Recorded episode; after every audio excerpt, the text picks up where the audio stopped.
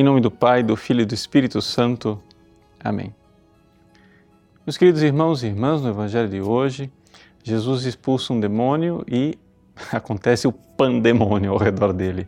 Ou seja, Jesus faz um milagre claríssimo de vencer o demônio. E, no entanto, as pessoas têm dificuldade de crer. Diante do milagre, do sinal claro, as pessoas o acusam de estar expulsando o demônio com o poder do demônio. E outros, não satisfeitos com aquele sinal, para tentar Jesus, fazendo aqui uma espécie de o papel do próprio demônio, eles fazem, pedem a Jesus um milagre. É incrível. Deus, sim, Deus tenta falar ao nosso coração mas se nós estivermos com o coração fechado, nunca ouviremos a sua voz. É interessante nós vermos que algumas pessoas ficam pensando assim: puxa vida, se acontecesse um milagre na minha família, se uma pessoa fosse curada, se acontecesse algo de extraordinário, todo mundo iria crer e seria tão mais fácil. Veja, Jesus fez muitos milagres. E, no entanto, eis aí a reação retratada no Evangelho de hoje. As pessoas começam a acusar Jesus, as pessoas começam a tentar Jesus. E daqui a pouco eles irão matar Jesus. Pois bem, aqui que está o problema. Santo Tomás de Aquino explica esse fenômeno estranhíssimo através do fato de que, revelando, é, colocando claro para nós o fato de que existem duas revelações uma revelação externa e uma revelação interna.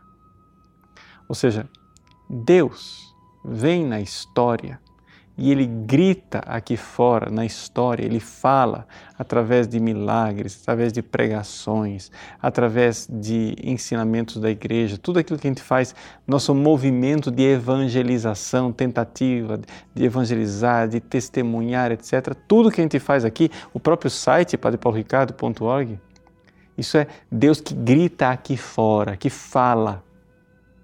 Essa é a primeira revelação, a revelação externa. Mas se a pessoa não abrir os seus ouvidos para a revelação interna, ou seja, para Deus que fala no seu coração, essa pessoa não irá dar o passo da fé. O passo da fé, ele acontece dentro de nós acontece na nossa alma. Ou seja, existe uma palavra interna, Deus está falando. É uma palavra que é quase um sussurro, é uma palavra não é? bem discreta, suave, que fala dentro de nós. Pois bem, se você estiver disposto a ouvir esta palavra, você dará o passo da fé. Não vão ser os milagres que vão dar a você a fé. O milagre, ele é importante? É. O milagre, ele existe? Sim. Jesus pode fazer muitas coisas e faz, de fato.